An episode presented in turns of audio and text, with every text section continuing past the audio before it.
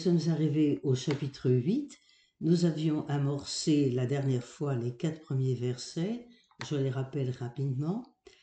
Alors, d'une part, le chemin de la parole en croissance, en dehors des murs de Jérusalem, se déroule maintenant en trois étapes.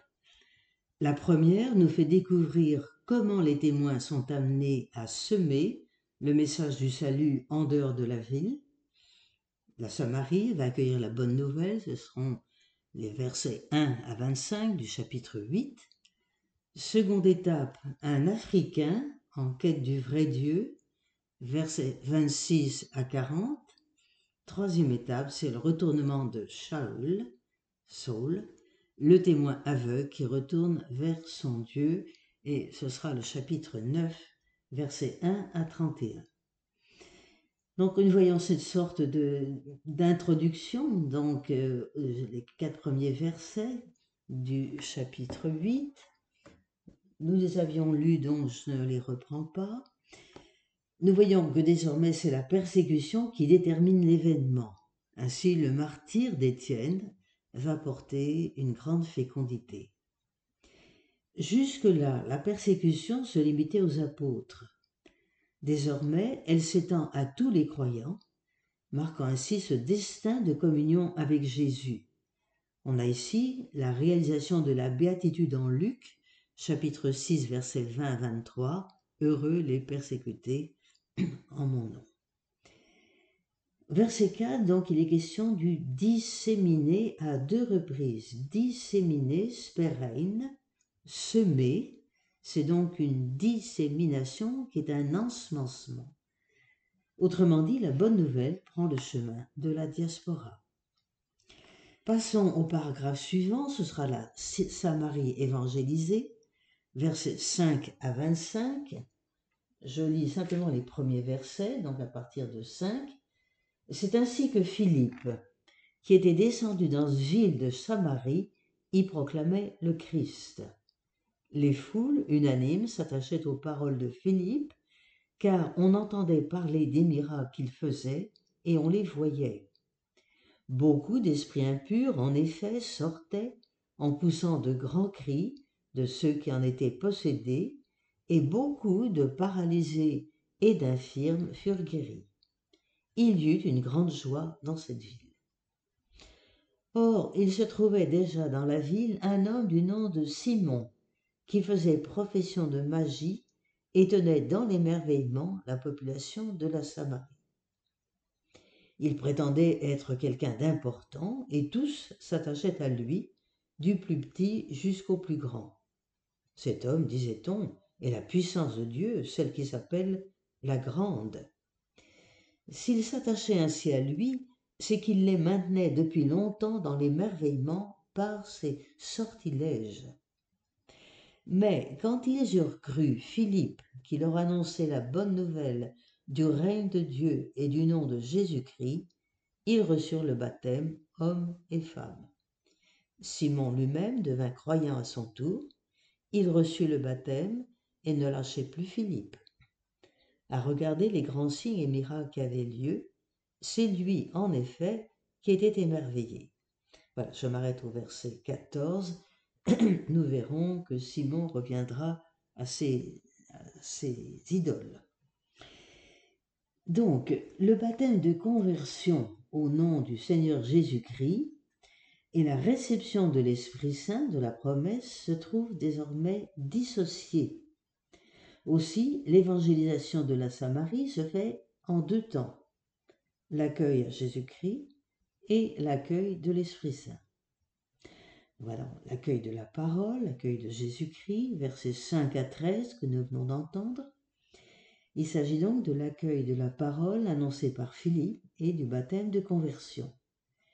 Nous avons entendu que la pratique de Philippe va s'opposer à celle de Simon le magicien. Son recours à la grande puissance, verset 10, dissimulait une prétention à la divinité. Les gestes de Philippe visent une vraie libération des esprits, une sérieuse réforme des mœurs, une authentique thérapie des corps, en opposition à la gnose de Simon, qui est une véritable idéologie religieuse. Arriveront donc les versets 12 et 13 avec une phase de discernement. À la gnose de Simon s'oppose la révélation d'une personne. Des versets 14 à 25, nous avons le discernement par les apôtres Pierre et Jean et la réception de l'Esprit Saint. Je reprendrai quelques versets en cours de lecture. Donc, nous voyons au verset 14 que la Samarie a accueilli la parole d'un évangéliste venant de Jérusalem, mais deux délégués sont envoyés pour vérifier cet accomplissement. Les deux délégués étant Pierre et Jean au verset 14. la Samarie. La Samarie, à la suite du schisme de 931, il y a eu séparation des deux royaumes séparation qui demeurait comme une blessure dans toutes les mémoires. Or, Jérémie faisait espérer une réconciliation. Chapitre 3 dans Jérémie, verset 18, ainsi qu'Ézéchiel, chapitre 37, verset 15 et suivant, je vous en lis juste un passage, donc Ézéchiel, chapitre 37, verset 15. La parole du Seigneur me fut adressée en ces termes, Et toi, fils d'homme, prends un morceau de bois écrit dessus, Judas et les Israélites qui sont avec lui, prends un morceau de bois écrit dessus, Joseph et toute la maison d'Israël qui est avec lui, rapproche l'un de l'autre pour faire un seul morceau de bois qui ne fasse qu'un dans ta main. Voilà comment est un, annoncer de façon symbolique la réunion de ces deux pays. La réconciliation. Mais les Samaritains attendaient un Messie, Taib, ce qui veut dire restaurateur. Celui que les Samaritains appelaient par la femme du de Jacob appelle le Sauveur du monde. Rappelez-vous dans Jean chapitre 4 verset 42. Donc c'est ce peuple unifié qui va devenir le sanctuaire de Dieu. Mais voilà qu'au verset 18 et 19, je les lis, Simon, quand il vit que l'Esprit Saint était donné par l'imposition des mains des apôtres, leur proposa de l'argent. Accordez-moi, leur dit-il, à moi aussi ce pouvoir, afin que ceux à qui j'imposerai les mains reçoivent l'Esprit Saint. Mais Pierre lui répliqua, Périsse ton argent, et toi avec lui, pour avoir cru que tu pouvais acheter avec de l'argent le don gratuit de Dieu. Je vous ai lu 18 à 20.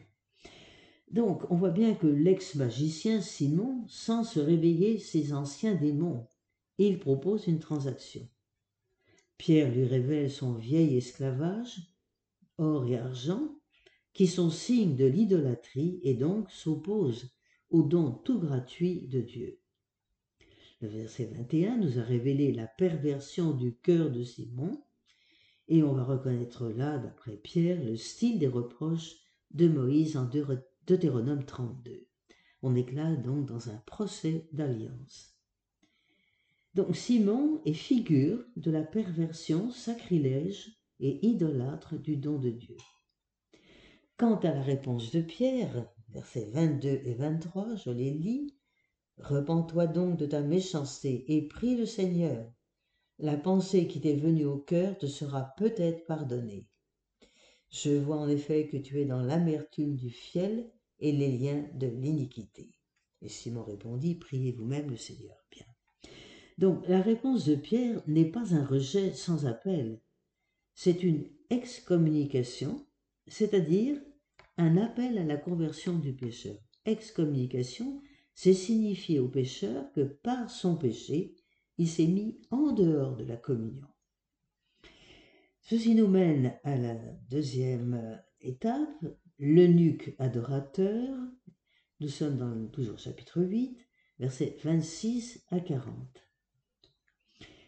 Là, nous franchissons une nouvelle étape. La parole prend la route vers le sud, vers l'Égypte, via Gaza. Je lis un tout petit peu, le verset 26 et suivant. L'ange du Seigneur s'adressa à Philippe. Tu vas te rendre vers le midi, lui dit-il, sur la route qui descend de Jérusalem à Gaza, elle est déserte. Philippe partit aussitôt. Or, un eunuque éthiopien, haut fonctionnaire de Candace, la reine d'Éthiopie, administrateur général de son trésor, qui était allé à Jérusalem en pèlerinage, retournait chez lui. Assis dans son char, il lisait le prophète Isaïe. L'esprit dit à Philippe, avance et rejoins ce char. Philippe y courut, entendit l'eunuque qui lisait le prophète Isaïe et lui dit, Est-ce que tu comprends vraiment ce que tu lis Et comment le pourrais-je? répondit-il, si je n'ai pas de guide Et il invita Philippe à monter, s'asseoir près de lui. C'était ce passage de l'écriture qu'il était en train de lire, comme une bergie que l'on conduit pour l'égorger, comme un agneau muet devant celui qui le tond, c'est ainsi qu'il n'ouvre pas la bouche. Par son abaissement s'est trouvé levé son jugement, sa génération, qui la racontera Car elle est enlevée de la terre, sa vie. J'interromps ici, donc je suis arrivé au verset 34, où l'eunuque va s'adresser à Philippe. Donc, il y a une expression qui revient trois fois, faire route par le chemin. Alors, je crains que vos traductions n'aient pas tout à fait respecté le faire route par le chemin que vous trouvez normalement au verset 26, 36 et 39. Donc, on voit bien que Philippe guide l'eunuque sur le chemin des Écritures. Avec le baptême de l'eunuque commence la dissémination des témoins sur les routes du monde. L'Éthiopien est un Nubien, un Africain noir, mais en fait le terme d'eunuque a un sens large. Il signifie chancelier, majordome, homme de confiance. Cet homme vient adorer à Jérusalem, ce qui suppose une relation personnelle au Dieu unique. Ce pèlerin de Nubie porte toute une histoire, celle des Couchites de la Bible, Couche, nom d'un fils de Cam, terme hébraïque pour désigner l'Éthiopie. Les oracles joignent souvent l'Éthiopie à l'Égypte car leurs destins furent longtemps liés. Vous pouvez revoir dans Isaïe au chapitre 18, verset 1, Isaïe encore, chapitre 20, verset 3 à 5. Au sujet de la notion littérale de nuque, on trouve l'abolition de ce type d'exclusion dans Isaïe 56, versets 2 à 7. Ça peut être intéressant qu'on y jette un coup d'œil. Donc Isaïe chapitre 56, versets 2 à 7. Je prends tout de suite au verset 4, 3, pardon. Que l'eunuque ne dise pas, Voici, je suis un arbre sec. Car ainsi parle le Seigneur aux eunuques qui observent mes sabbats et choisis de faire ce qui m'est agréable, fermement attaché à mon alliance. Je leur donnerai dans ma maison et dans mes remparts un monument et un nom meilleur que des fils et des filles. Je leur donnerai un nom éternel qui jamais ne sera effacé. Voilà, vous pouvez poursuivre et vous entendez bien, comme nous disions, donc cette, non-abolition de l'eunuque. Ces citations nous découvrent ce dont le pèlerin de Nubie rencontré par Philippe est le symbole vivant. Quêteur de Dieu, il est venu à Jérusalem adorer le nom au-dessus de tout nom. Saint Irénée considérera cet homme comme le premier missionnaire du continent africain. Passons au paragraphe suivant, les versets 26 à 31. Explication du texte d'Isaïe. On peut distinguer trois parties dans ce récit. La première partie, 26 à 31, qui laisse l'initiative à Philippe. Il appelle l'eunuque assire sur son chat. Connais-tu ce que tu lis? Et pour connaître, il faut un guide. Deuxième partie, qui est la partie centrale, qui est une exégèse de l'accomplissement, versets 32 à 35, puis la troisième partie qui va souligner l'engagement de l'eunuque, versets 36 à 40. Verset 31, première étape, et comment pourrais-je comprendre? Eh bien, nous sommes dans la situation semblable chez les pèlerins d'Emmaüs. Mais avec l'eunuque, il s'agit d'une véritable exégèse de l'écriture. Jésus est la clé de l'intelligence de l'écriture. Ici, l'engagement de l'évangéliste dans la parole du ressuscité dit que l'écriture s'accomplit et il va entraîner l'eunuque dans la confession de foi scellée par le baptême. Deuxième état, versets 32 à 35, c'est la bonne nouvelle de Jésus. En verset 35, on va nous dire Philippe ouvrit alors la bouche et, partant du texte, etc. Ouvrir la bouche, c'est une expression technique dans la Bible qui signifie que l'on parle en prophète. De Jésus lui-même, dans Sermon sur la montagne, chapitre 6 de Saint Matthieu, 5 au début, on va nous dire Jésus ouvrit la bouche. Jésus lui-même va parler en prophète. Les versets 32 à 33 nous parlent de cette écriture qui sont deux versets du quatrième chant du serviteur de Dieu qui marquent la solidarité avec les rejetés et l'intercession en leur faveur. On retrouve bien le Magnificat, il exalte les humbles. Ainsi Jésus, Messie des humiliés, peut-il être la bonne nouvelle pour cet homme exclu du culte d'Israël? Troisième étape, toujours chapitre 8, versets 36 à 40, eh bien, c'est cette intelligence de l'écriture qui conduit le juif au baptême nous entendons bien qu'il y a une insistance sur l'eau. S'adressant à Philippe, le lui dit, je t'en prie, de qui le prophète part-il ainsi? Nous entendons Philippe annonce la bonne nouvelle. Et, verset 36, poursuivant leur chemin, ils tombèrent sur un point d'eau. Et l'eunuque dit, Voici de l'eau, qu'est-ce qui empêche que je reçoive le baptême? Donc une insistance sur l'eau, elle rappelle la source du temple qui rend la vie à tout le pays parce que Dieu habite à nouveau au milieu de son peuple. Vous pouvez relire dans Ézéchiel chapitre 47 verset 1 et suivant. Donc ici, c'est bien l'intelligence de l'écriture qui appelle le baptême. Nous avons là signifié la présence bienveillante de Dieu qui se laisse rencontrer par le croyant accueillant la parole dans l'écriture et dans ses témoins. Et c'est cette grâce qui va maintenant éclater dans le cœur de Saül. C'est ce que nous verrons la prochaine fois en commençant le chapitre 9.